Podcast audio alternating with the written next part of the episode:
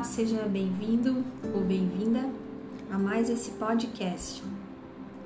O meu nome é Ana Carolina Grins e esse conteúdo foi extraído das páginas 284 a 289 do livro Quebrando o Hábito de Ser Você Mesmo, de Joe Dispenza.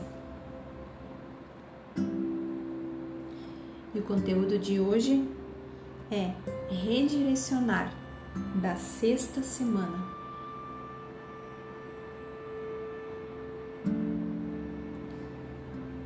O que acontece quando você usa as ferramentas de, de, de redirecionamento é o seguinte: você evita comportar-se de forma inconsciente. Você para de ativar os seus antigos programas e muda biologicamente cessando os disparos e as conexões de células nervosas. De modo semelhante, você deixa de sinalizar os mesmos genes das mesmas maneiras.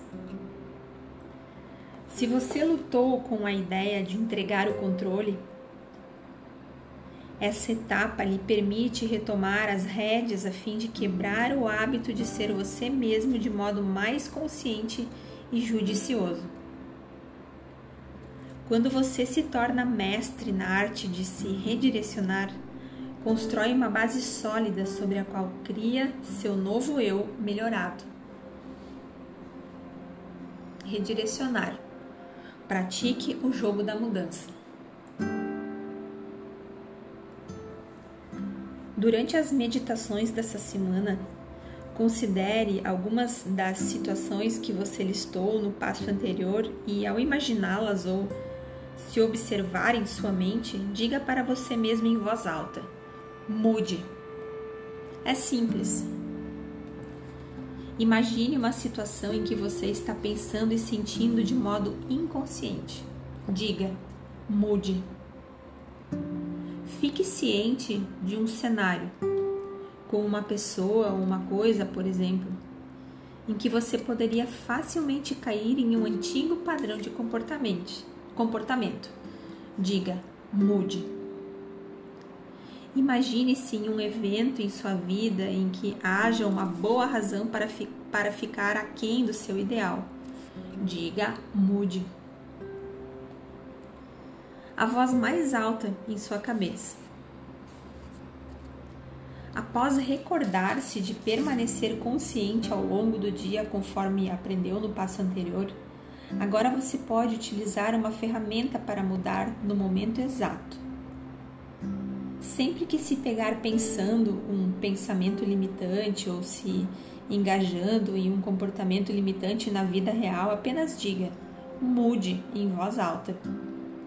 Com o tempo, sua própria voz se tornará a nova voz em sua cabeça e a mais alta de todas ela se tornará a voz do redirecionamento que você programou em seu sistema nervoso.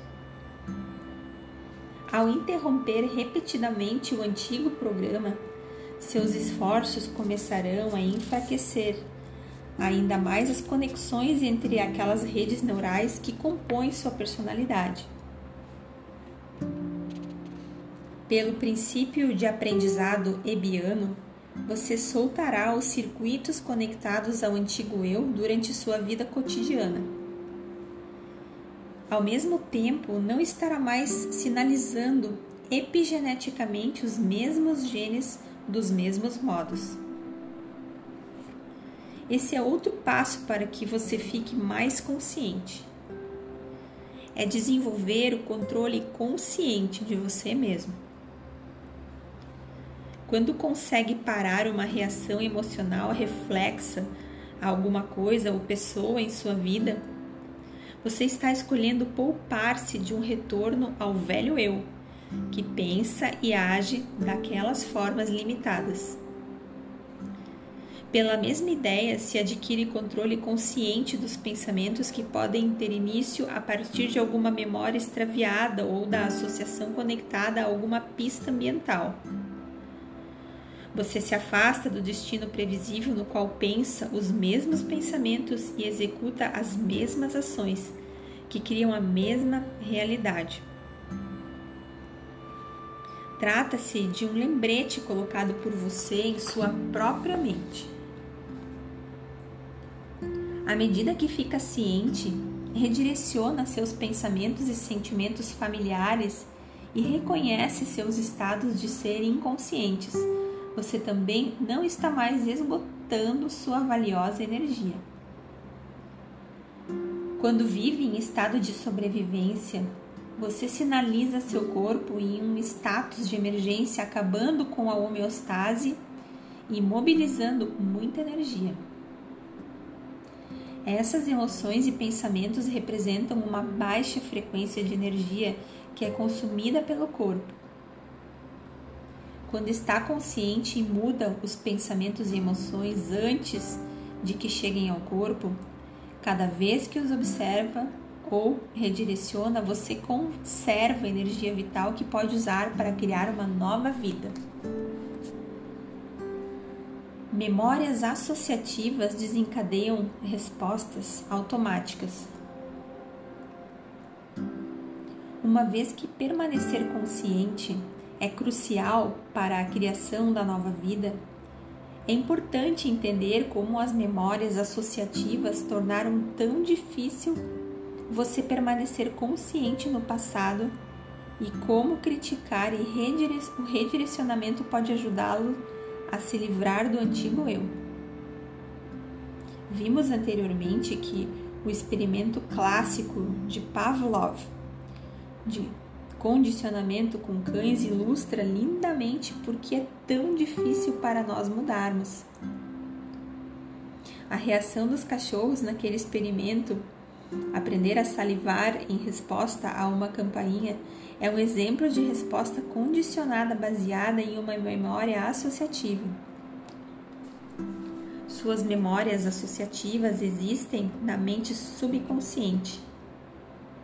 Elas se formam com o tempo, quando a exposição repetida a uma condição externa produz uma resposta automática interna no corpo que então desencadeia um comportamento automático.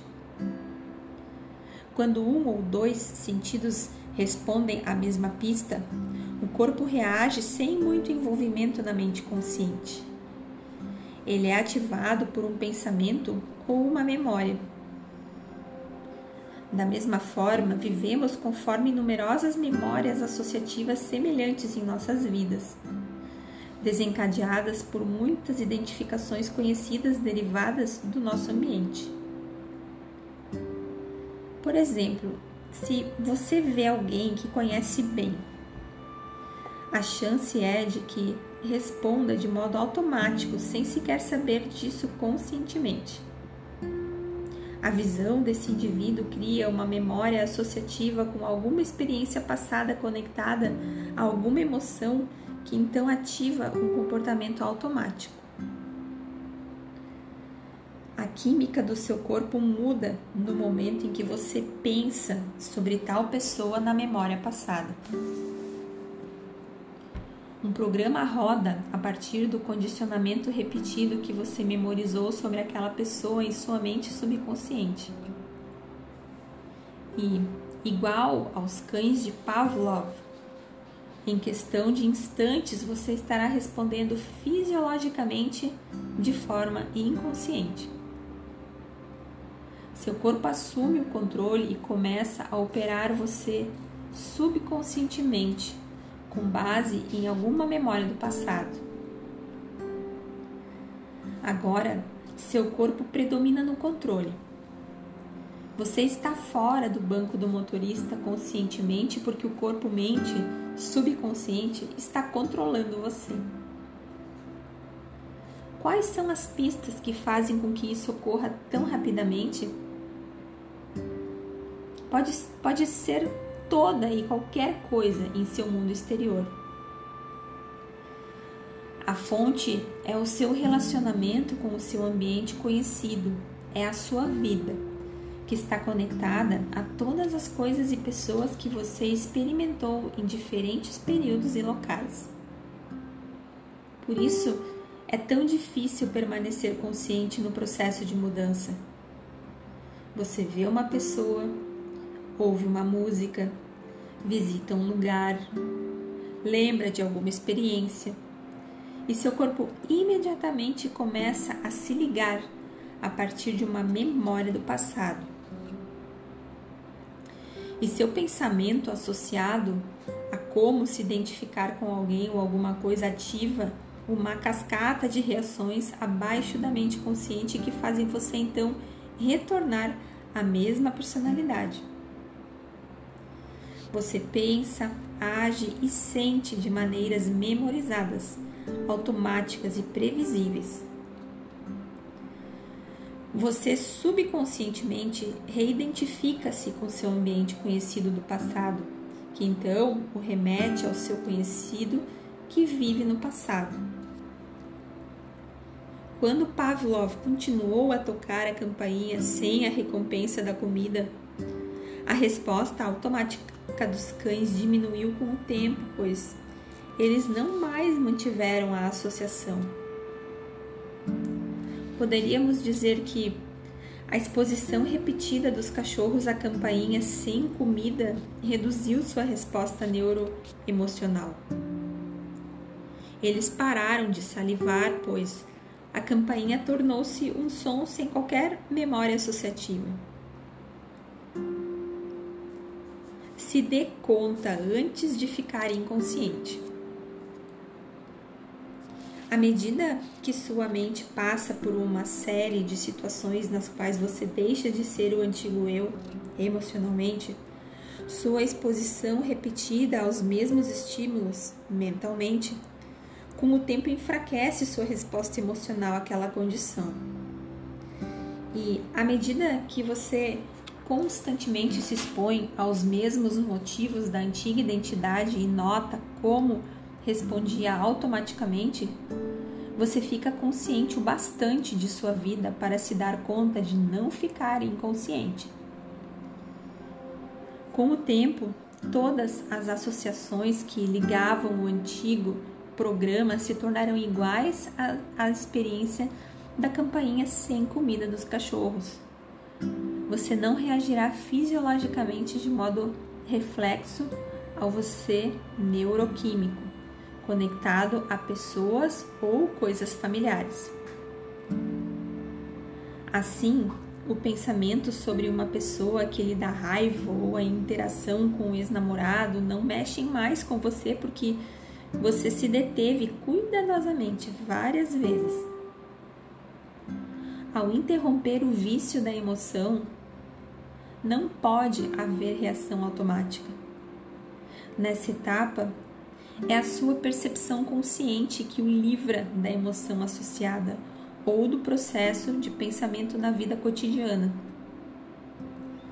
Na maior parte do tempo, essas reações reflexas passam sem verificação porque você está ocupado demais, sendo o antigo eu.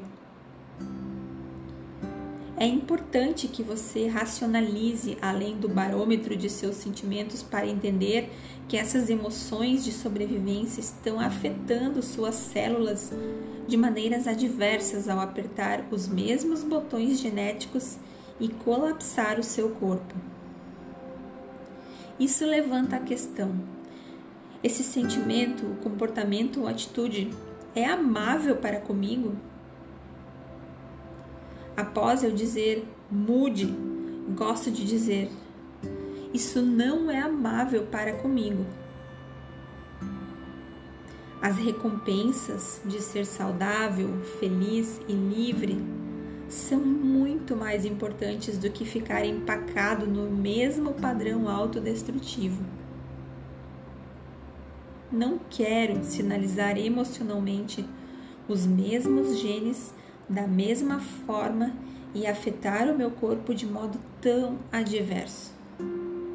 Nada vale isso.